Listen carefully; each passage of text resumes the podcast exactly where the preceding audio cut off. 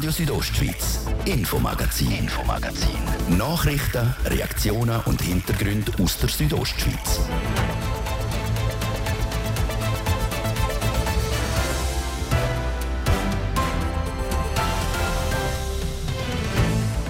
Willkommen im Infomagazin an dem Dienstagabend, wo wir zwei von den momentan ganz grossen Baustellen im Kanton besuchen. Zum einen gehen wir in Sondierungsstollen in Brienz, über 530 Meter in Berg. Bohren, sprengen, schuttern, sichern und nachher wieder bohren, sprengen, schuttern, sichern. Wie effizient die Arbeiten vorwärts gehen und wenn erste Resultate erwartet werden, diese Fragen klären wir. Ein bisschen weniger gesprengt, aber ganz viel Material ausgehoben wird auch an der Ringstraße in Chur. Dort entsteht die neue Schul- und Sportanlage. Wer alles vom knapp 89 Millionen Projekt profitieren kann, ihr hört es gerade. An dem Dienstagabend bei Radio Südostschweiz. Schön sind ihr dabei. Im Studio durch die Sendung begleitet euch heute ein, Olivia Macher. Gemeinde Brienz rutscht und rutscht und rutscht. Und das immer schneller.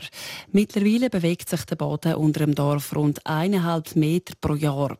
Um den Brienzer Rutsch zu verlangsamen oder sogar zu stoppen, wird seit sieben Monaten an einem Sondierstollen gebaut. Wie gut Bohrungsarbeiten vorwärts kommen und ob es schon erste Erkenntnisse aus dem Sondierstollen gibt, Adrian Kretli war vor Ort. Es wird gebohrt, backert und gesprengt. So lange bis der Sondierstollen durch das feste Gestein unterhalb vom Dorf Brienz 635 Meter lang ist. Wenn alles nach Plan läuft, soll der Stollen den Brienzer Rutsch im besten Fall bremsen oder sogar zum Stillstand bringen, wie mir der Projektleiter der Josef Kurat vom Tiefbauamt voller Hoffnung erklärt. Ja, mit dem Sondierstollen probieren wir eigentlich das Gebirge zu entwässern. Das ist die Methode der Tiefenentwässerung, wo man mit einem Stollen in stabile Gebirge vortreiben dort und aus dem stabilen Stollen raus nachher Bohrungen realisieren dort seitlich ins Gebirge und nach oben in die Rutschmasse. Durch die Bohrungen probiert man einerseits den Wasserdruck und Spannung zu senken, aber auch tatsächlich Wasser aus dem Gebirge rauszubringen. Funktioniert das, dann wird der Sondierstollen noch erweitert und verlängert und fungiert schlussendlich als Entwässerungsstollen. Bis dorthin braucht es aber noch ein bisschen. Momentan ist man nämlich erst in der Phase 1 von 4. Und die heisst, die Mineure sind dran, sich Stück für Stück durch den Fels zu schaffen. Wie das denn effektiv aussieht, habe ich mir natürlich nicht entgehen lassen. Zusammen mit dem Projektleiter werfe ich mich zuerst einmal in die Richtung Montur, bevor es dann mit orangem Übergewändli, Gummistiefel, weißem Bauarbeiterhelm, Gehörschutz und Taschenlampe ab in den Stollen geht. Weiter und tiefer laufen wir zusammen ins Innere vom Berg. Nach exakt 534,5 Meter stoppen wir. Bis dahin sind die Mineure in den letzten Monaten gekommen.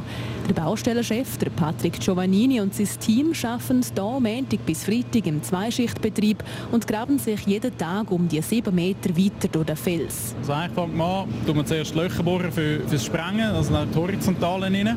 Nachher tun wir die laden mit Sprengstoff, das Ganze nachher zünden. Dann muss man das rausschuttern. Wir machen das in Zwischennischen die wir da vorne gesehen haben. Und nachher fängt man eigentlich an, muss man eigentlich den Überkopfschutz machen mit äh, Spritzbeton und anschliessend tut man nachher das Ganze noch ankern und mit äh, Stahlnetz sichern und dann kommt dann nochmal eine Lage Spritzbeton drauf. Und eigentlich erst, wenn man die Sicherung abgeschlossen hat, dann macht man die nächste, den nächsten Abschlag, die nächste Sprengung.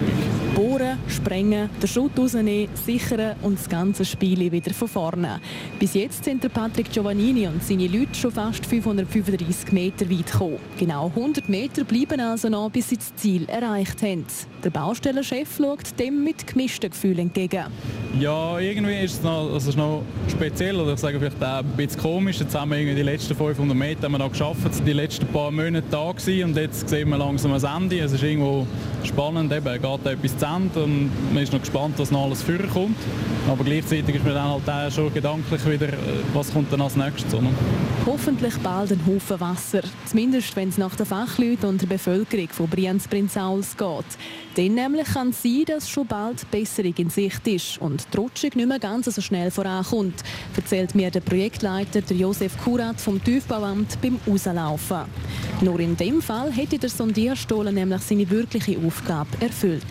Ja, ist richtig. Wir haben die vier Phasen, Phase A bis D. Phase A befinden wir uns jetzt. Das ist eigentlich der Bau vom Sondierstall. Dann kommt die Phase B, da wir den Sondierstall betreiben. Das heißt, wir schliessen äh, Erkenntnisse daraus ob die Methode funktioniert, ob die Erfolg hat. Und in die Phase C wäre die Weiterführung vom Sondier zum Entwässerungsstall. Und Phase D wäre dann eigentlich der Betrieb von dem finalen äh, Bauwerk Entwässerungsstall, wo die ganze Rutschung würde unterqueren mit diesen Bauungen nach oben. Das nächste Ziel ist aber das erste Mal, um den Sondierstollen bis im Sommer fertig zu kriegen. Bis Ende Jahr sollen Daten, die im Stollen gesammelt werden, dann ausgewertet sein und man will sich entscheiden, wie es weitergeht. Baut man einen Entwässerungsstollen oder ist im schlimmsten Fall alles für die Katze gewesen? Wenn wir zum Schluss dann können, die Methode die bewährt sich nicht dann nachher würden wir die ganze Übung müssen abbrechen. Wir würden den Entwässerungsstollen nicht können realisieren. Das heißt, wir würden halt der jetzige Sondierstollen abschließen, die Arbeit dann abschließen. Was wir aber nicht hoffen, was wir auch nicht glauben, wir sind überzeugt, dass wir Erfolg haben würden. Das ist schon so. Zuversicht die ist am Josef Kurat anzuhören. Er ist überzeugt, dass sich die ganze Arbeit, die die Mineure, die Geologinnen und Planer jeden Tag leisten, lohnen wird und dass der Sondierstollen eine effektive Lösung bringt, um den Brienzerrutsch irgendwann können aufzuhalten. Und das würde am Schluss der Bevölkerung der Gemeinde Brienz im Albulatal zugutekommen.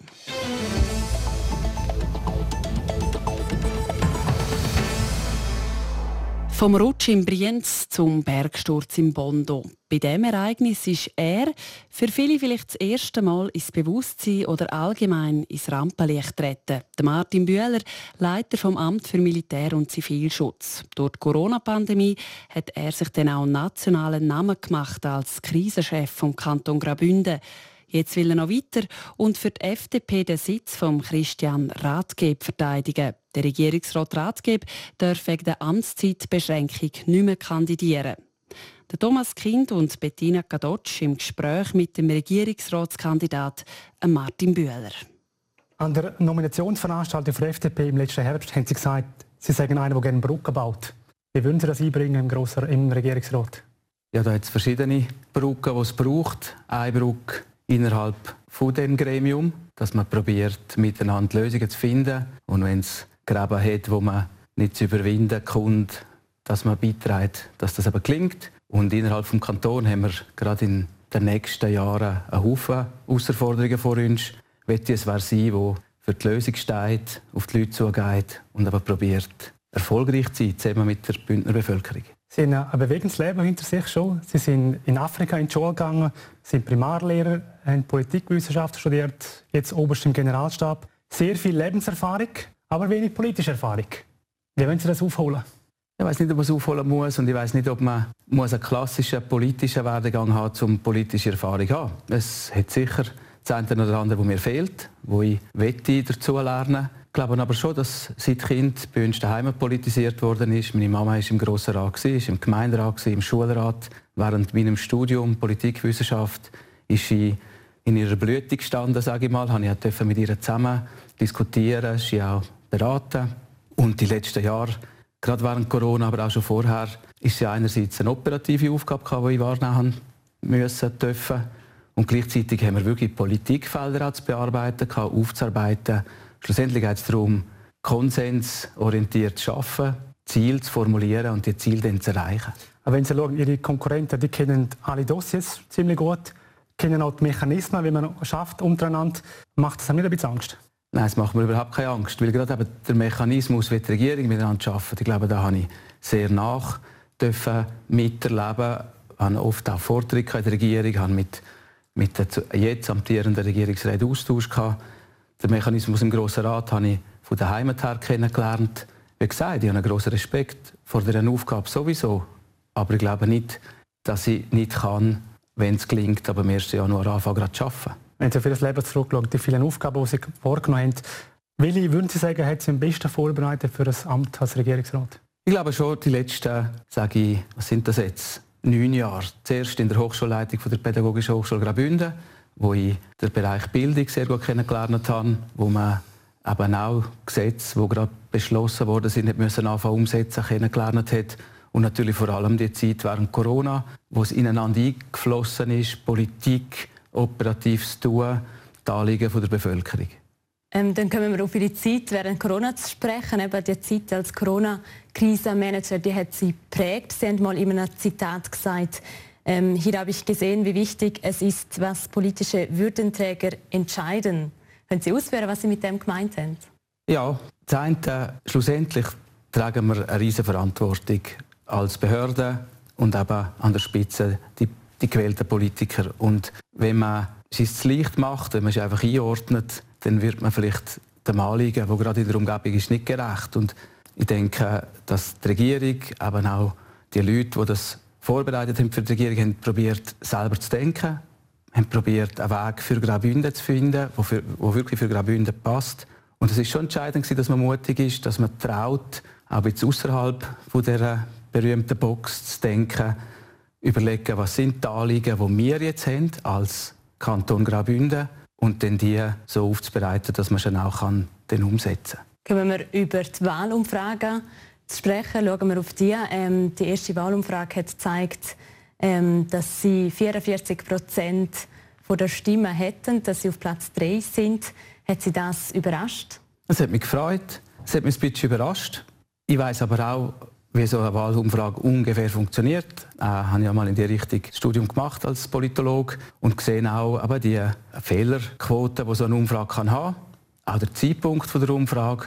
Und ich sehe einfach, es geht jetzt darum, das Programm, das wir nicht zurechtgelegt haben, weiterzufahren, probieren glaubwürdig Wählerinnen und Wähler zu finden, zu mir selber zu stehen. Aber noch ist nichts entschieden. Die Umfrage ist, wie gesagt, eine Umfrage, gibt einen Trend, aber gibt noch kein Resultat. Sie kandidieren für die FDP. Welche Werte von der FDP treffen Sie am meisten auf Sie zu? Also die FDP ist ja also wie eine von den Basispartien von unserem Land. Und ich bin ein großer Verfechter vom Föderalismus. Ich bin ein großer Verfechter von der Eigenverantwortung, dort herzutun, wo es eben hergehört, möglichst bei den Leuten, dann über die Ebenen auf, die Gemeinden, die Kantone, der Bund. Und wenn man die FDP nimmt, wo auch Fortschritt im Namen steht, ich glaube, das haben wir auch über die Pandemiezeit habe ich das probiert, das Leben aufzuzeigen, eben selber denken, vorwärts schauen, sich nach vorne richten. Und darum meine ich, gerade in dieser Zeit jetzt ist es wichtig, dass wir liberal denken, dass wir Eigenverantwortung übernehmen, dass jeder probiert, seinen Teil zum, zum Guten und für das Ganze beizutragen. Sie sind Kandidat von der FDP, der Partei von der Wirtschaft. Jetzt haben wir im Kanton einen Fachkräftemangel. Wie wollen Sie das beheben, wenn Sie Regierungsrat werden?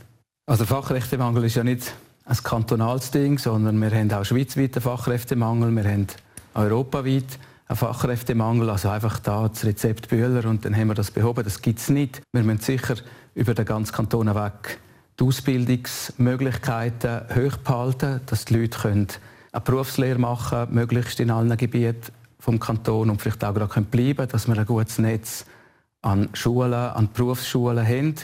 Muss auch realistisch sein, es muss finanzierbar sein. Wir sollten, wenn man auf die demografische Glocke anschaut, eigentlich mehr Kinder haben, mehr Kinder machen. Das hat man während Corona gesehen, kann ein bisschen funktionieren. Dort ist die Geburtenrate jetzt ein bisschen gestiegen. Aber trotzdem gelingt es ihnen vorne nicht. Also das andere ist auch, wir müssen über, über eine Form von Zuwanderung reden. Vielleicht haben Sie gesehen in meinem Smart Spider, ich bin relativ offen, auch was Migrationspolitik angeht.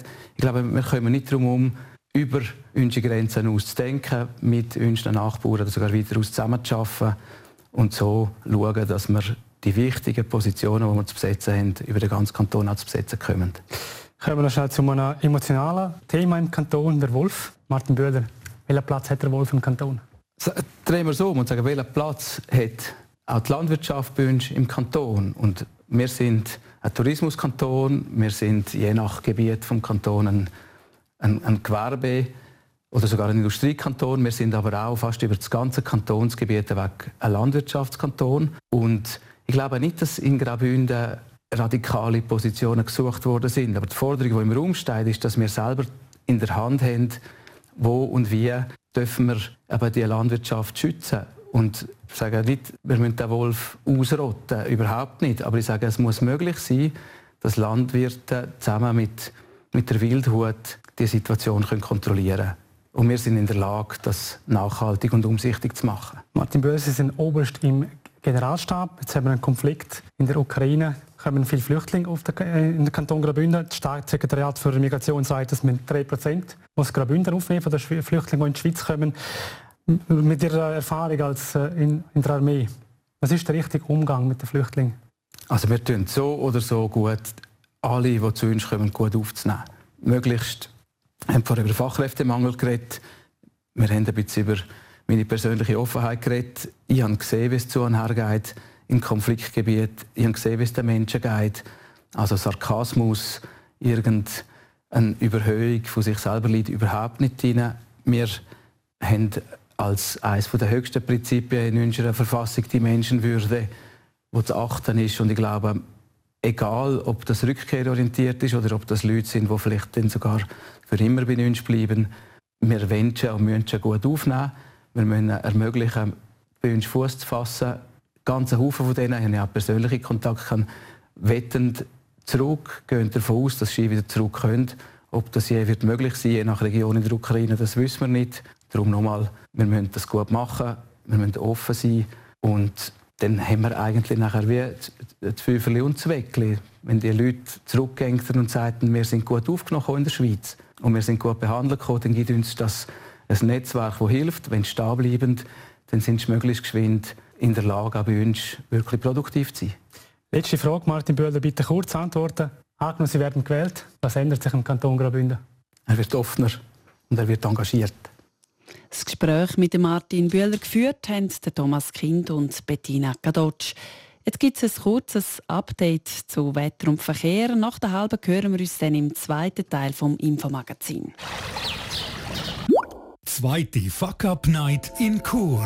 Sometimes you win, sometimes you learn. Scheitern wird zum Erfolg. Drei Speaker erzählen von ihren Fuck-Ups. Wenn und wo? Zum Media laden die am Donnerstag, 12. Mai, am halb sieben an die zweite Fuck-Up-Night vor Region in Somedia Mediahaus ein. Anmeldung und Registration auf somedia.ch slash fuckup. Der Eintritt ist frei. Ah, so haben Sie das Wichtigste vom Tag noch nie gesehen. Rondo. Rondo. Die Infostunde auf TV Südostschweiz bringt Ihnen die neuesten Nachrichten, spannende Hintergrundinformationen, abwechslungsreiche Talks und die aktuellsten Wetterprognosen. Moderiert aus immer wechselnden Ortschaften, direkt in Ihres Wohnzimmer. Schalten Sie auch heute Abend wieder ein. Rondo. Rondo. Von Montag bis Freitag ab 1 Minute vor 6 Nur auf TV Südostschweiz.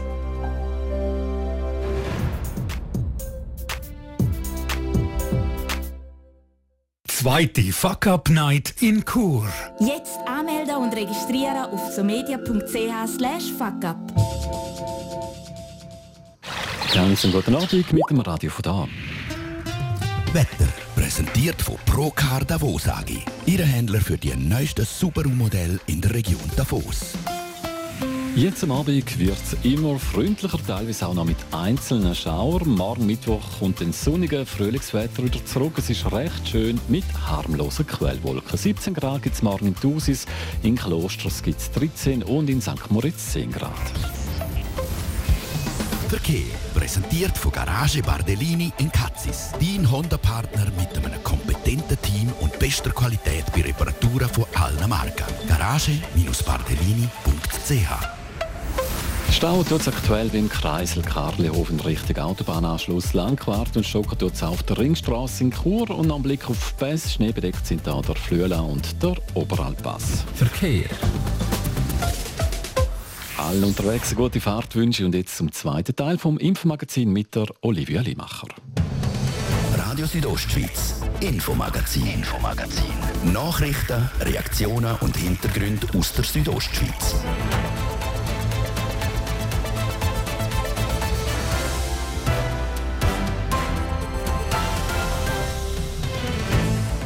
Willkommen zurück in der zweiten Hälfte vom Infomagazin und da geht es jetzt um das grösste Bauprojekt, das es in der Stadt Chur je gegeben hat. Die vielen farbigen Graffitis. Sie haben den Sportplatz Ringstrasse jahrelang umrandet und sind seit gestern Geschichte. Sie weichen der neuen Schul- und Sportanlage. Die Manuela Meuli hat bei der Baustelle vom Mammutprojekt vorbeigeschaut.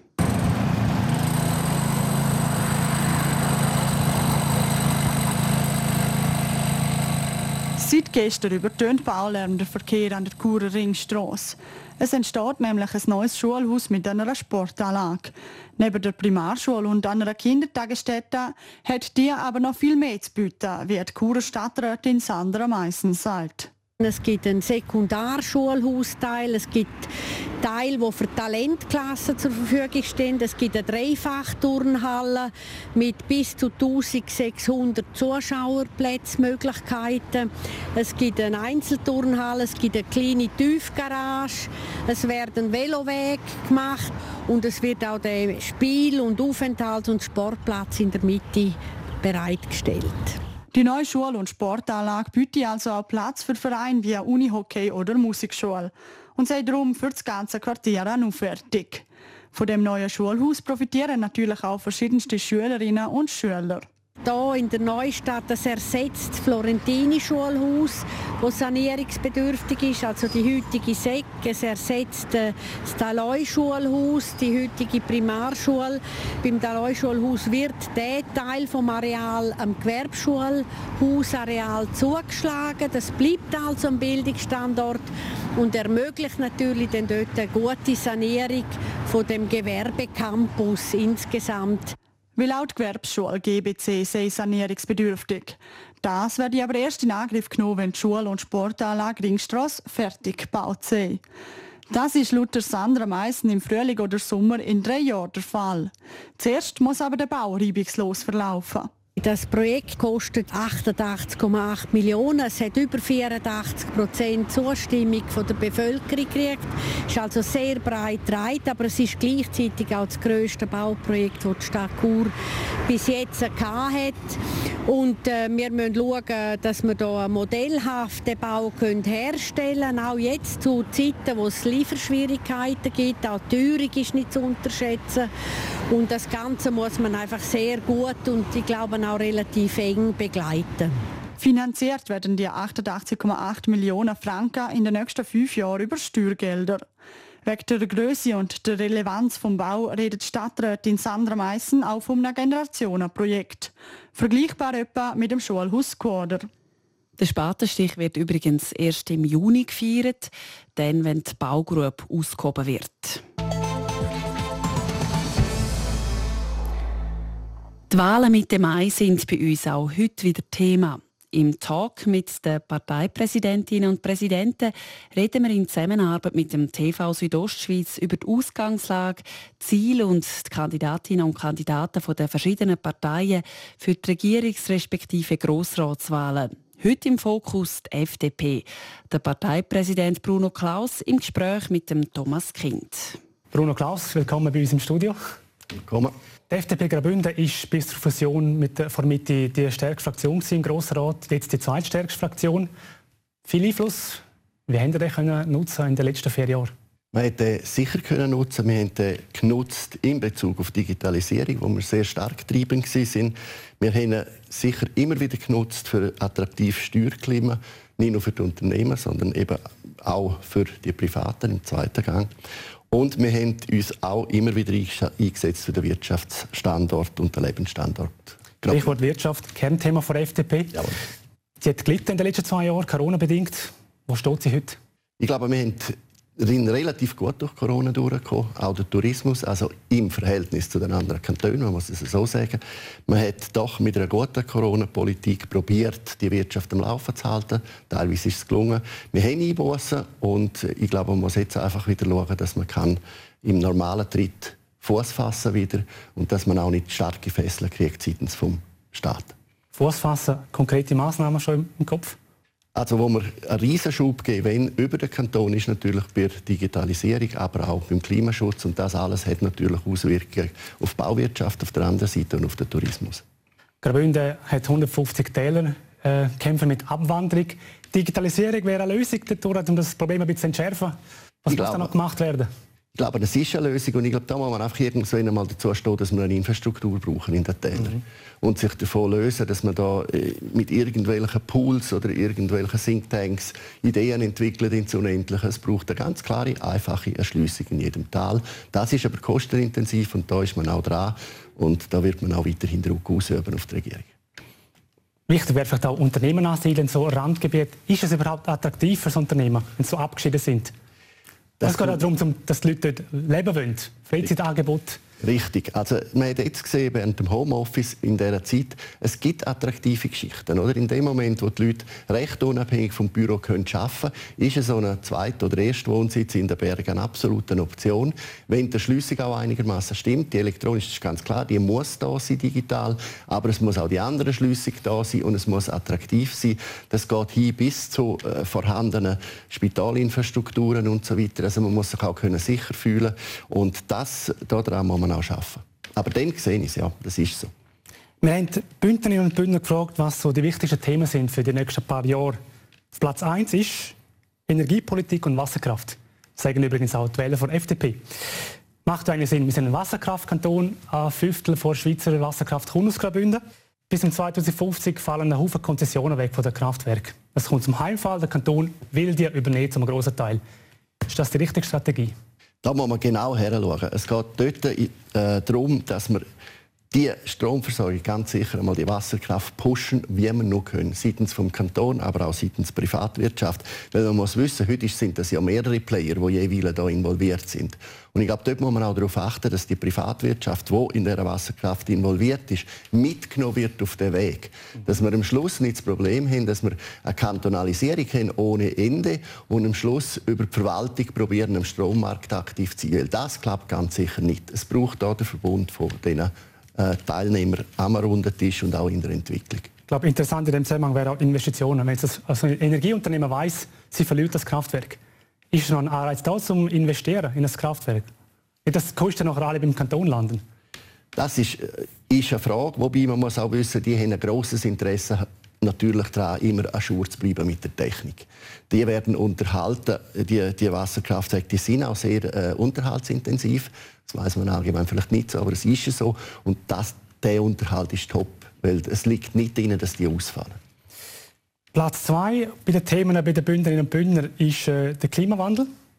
Jetzt die nationale FDP liebäugelt jetzt mit der Atomkraft. Wo steht dort die FDP Graubünden? Äh, die FDP Graubünden ist ganz sicher mit etwas einig, was die FDP Schweiz auch sagt. Was wir uns nicht auferlegen dürfen, ist ein Forschungsverbot in all diesen Technologien.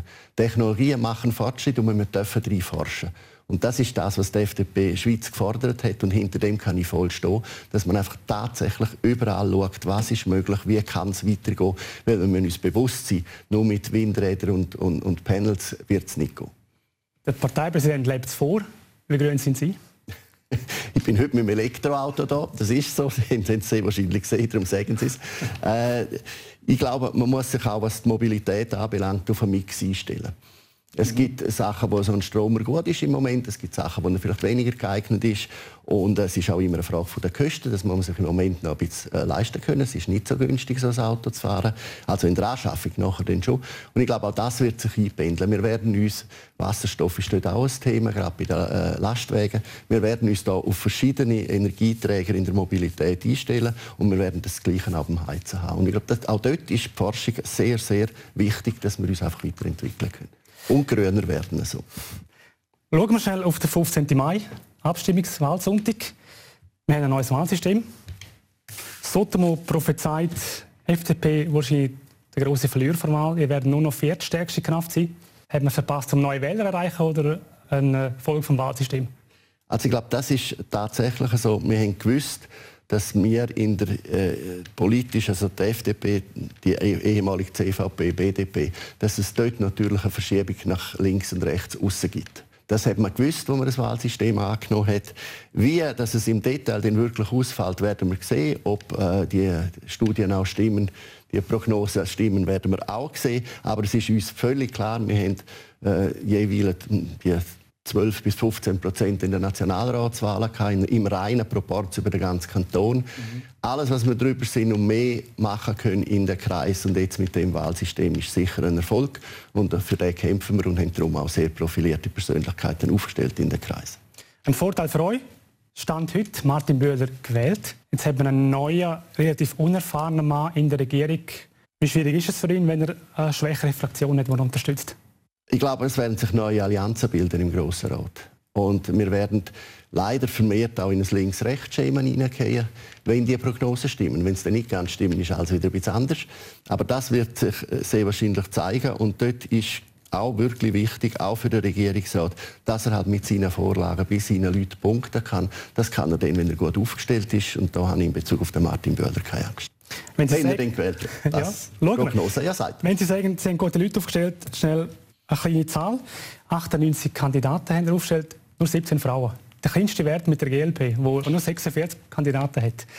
Haben wir zu wenig gute Frauen in der FDP oder haben wir es verpasst? Nein, was wir nicht gemacht haben, wir haben auch nie einen Alibi Frauen aufgestellt. Mhm. Wie wir auch nie einen Alibi Männer aufgestellt ja. haben. Das haben wir vermieden, weil wir einfach gesagt haben, die FDP wird dann gewählt oder unsere Leute werden dann gewählt, wenn man sie kennt vor Ort, unabhängig ob Frau oder Mann. Und das hat man so durchgezogen und der Frauenanteil, mit dem kämpft man, das ist so, zu dem stehen wir auch, weil es ist wirklich schwierig, zum Frauen zu finden, die bereit sind, tatsächlich den Aufwand zu betreiben. Also Wahlkampf ist ein grosser Aufwand. Wir haben aber, und die Frauen, die dabei sind, die zeichnen sich aus durch das, dass sie sehr aktiv sind und wirklich auch Freude haben, dem was machen. Letzte Frage, Klaus, Blick in die Kristallkugel. Was erreicht die FDP in den nächsten vier Jahren? In den nächsten vier Jahren glaube ich, dass die FDP sehr dazu beitragen kann, dass wir eben gerade in der äh, Wasserkraft, in dem Ausbau einiges dazu beitragen können, auch im Kanton. Wir werden weiterhin für sehr ein attraktives Steuerklima einstehen und wir werden einfach probieren, und das ist das Versprechen, das ich gerne abgebe, wir wollen dank Bildung und Wachstum auch den Kanton und den Lebensstandort Graubünden vorwärts treiben. Der FDP-Parteipräsident Bruno Klaus im Gespräch mit dem Thomas Kind. Morgen reden wir dann mit der Parteipräsidentin und dem Parteipräsident von der Mitte, Aita Zanetti und der Kevin Brunholz ins Gast. Sport. Zwei Comebacks und ein Abgang. So kann man den Sport heute Abend zusammenfassen, Adrian Kretli. Ja, starten wir mit den schönen Nachrichten, mit den Comebacks. Comeback Nummer eins, es kommt von keinem geringeren als Roger Federer. Der 40-Jährige will bei den Swiss Indoors Ende Oktober in Basel wieder zurück auf den Tennisplatz kommen. Bei seinem Heimturnier hat er schon zehnmal gewonnen und wird also auch in diesem Jahr eine Hauptrolle spielen. Das aber natürlich nur unter der Voraussetzung, dass sein operierte Knie bis dann auch wirklich wieder mitmacht. Das hat Roger Federer offenbar klar gegenüber den Organisatoren gesagt. Drücken wir die Daumen, dass es dann auch klappt. Wo wir schon zum zweiten Comeback kommen. Auch das kommt aus dem Tennis, genauer gesagt vom Rafael Nadal. Der Spanier kommt nach über einem Monat Pause wieder zurück auf die Tour. Er plant beim ATP-Turnier in Madrid, wo der Sonntag anfängt, wieder mit dabei zu sein. Der 35-Jährige musste wegen einem sogenannten wegen einem Ermüdungsbruch am Rippli aussetzen. Wie der Rafael Nadal geschrieben hat, will er beim Turnier quasi vor seiner eigenen Haustür aber um unbedingt auf dem Platz stehen. Und einen Abgang macht der Swiss Ski Langlaufchef Hitch Fluri. Der 45-jährige Bündner verlässt den Verband nach zwölf Jahren. Er hat dort in verschiedenen Funktionen geschafft und ist als letztes verantwortlich für den Bereich Langlauf gewesen. Während der letzten fünf Jahre hat der Hitch Fluri unter anderem auch das Langlauf-Leistungszentrum in Davos geleitet und ist bei Swiss Ski für die Ausbildung der Langläuflerinnen und Langläufler verantwortlich gewesen. Was er in Zukunft machen wird, ist noch offen. Auch wer sein Nachfolger wird antreten, ist noch nicht bekannt. Sport. Das wäre es für heute. Das Infomagazin gibt es jeden Abend am Viertel ab 5 Uhr bei Radio Südostschweiz. Jederzeit im Internet unter südostschweiz.ch-radio zum Nachlesen und als Podcast zum Abonnieren. Am Mikrofon sagt Tschüss und einen schönen Abend, Olivia Limacher. Radio Südostschweiz, Infomagazin, Infomagazin. Nachrichten, Reaktionen und Hintergründe aus der Südostschweiz.